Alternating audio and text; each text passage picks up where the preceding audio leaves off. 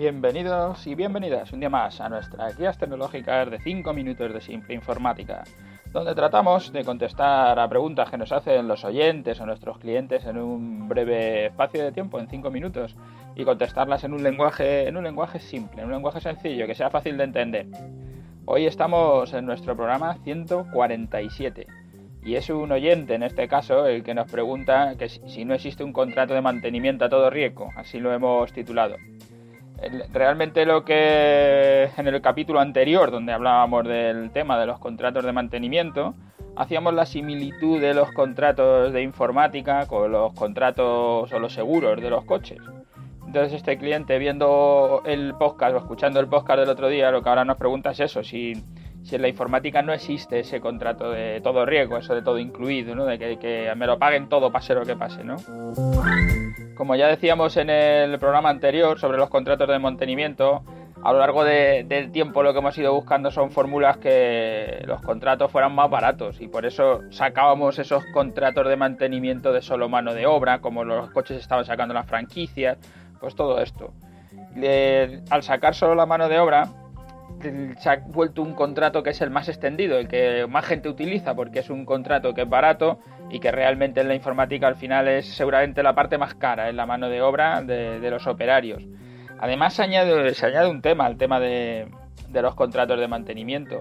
Además de este tema económico, la velocidad con la que cambia el mercado de los dispositivos ¿no? en la informática. Tú te compras un ordenador hace 3 o 4 años con un disco duro que a lo mejor tenía 250 gigas. Y yo hoy si se te estropea el disco y voy a cambiarlo, el disco duro de 250, si es una cosa, una tarjeta de vídeo, no sé, alguna cosa, puede que ni la encuentre, que no exista. Y si es algo que existe, como puede ser el, este, los discos duros, a lo mejor ya no encuentro de la capacidad que era el tuyo. O si lo encuentro, a lo mejor llego y digo, voy a ver si hay un disco duro de 250 gigas. Digo, ah, pues sí, lo hay. Y me vale 50 euros. ¿Y cuánto me vale un disco duro de un terabyte? 50 euros. Hombre, al mismo precio, pues mejor poner el del terabyte, ¿no? Entonces, como siempre cuando haya que cambiar alguna pieza, o muchas de las veces que tengamos que cambiar alguna pieza, si valen lo mismo, yo podríamos tomar desde los servicios técnicos la decisión de hacer el cambio. Pero a veces no valen lo mismo, valen un poco más, o ¿Sabes eso? Que si te lo compras de un tera 50, de un tera y medio 60 y de dos teras 80. ¿Y dónde acaba? ¿no? ¿Qué te pongo? No voy a asumirlo yo todo. Entonces ya tienes que hablar con el cliente y decirle, pues mira, yo te pondría el de 250 que te va a valer 30 euros, pero si quieres poner el de un tera te vale 50, si quieres poner el de tal, y vas haciendo ahí toda la extensión y parece que siempre, aunque tengas un contrato de mantenimiento donde te cubre todo, al final siempre tienes que estar pagando, porque al final tú mismo vas a decir, hombre, ya que me pongo a reparar el equipo, lo que puedo hacer es una ampliación del equipo.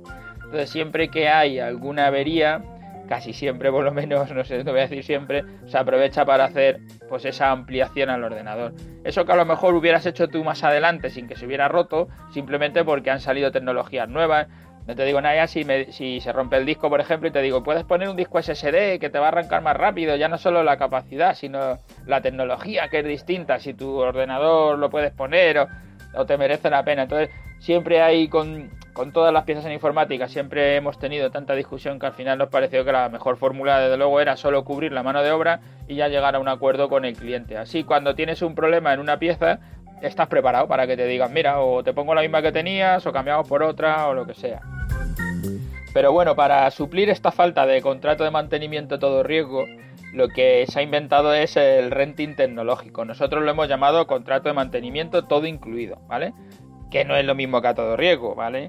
En contrato de mantenimiento todo incluido se juntan dos productos con sus correspondientes ventajas de cada uno de ellos. El contrato de mantenimiento de mano de obra y la compra del equipo en renting, en un renting tecnológico.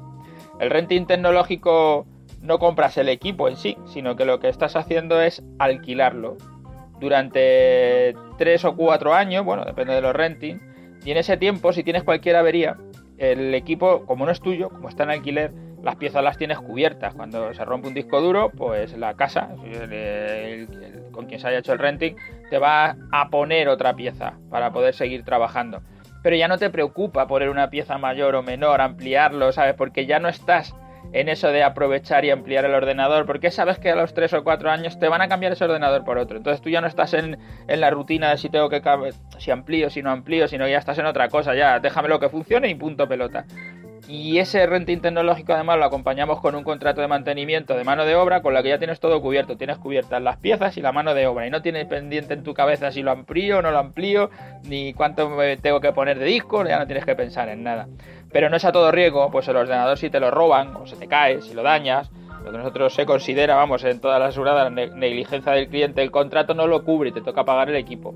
Pagan las mensualidades que te queden hasta la amortización del equipo sin pagar el contrato de mantenimiento. Bueno, pues hasta aquí el programa de hoy, que como siempre me paso de tiempo. Y ya sabéis, si queréis hacernos cualquier consulta, duda, sugerencia, lo que queráis, pasáis por simpleinformática.es y ahí está nuestro formulario de contacto. Gracias por estarnos escuchando y los que estáis en iVoox o en iTunes, dejadnos vuestras valoraciones, vuestros me gustas, que nos viene muy bien. Hasta mañana.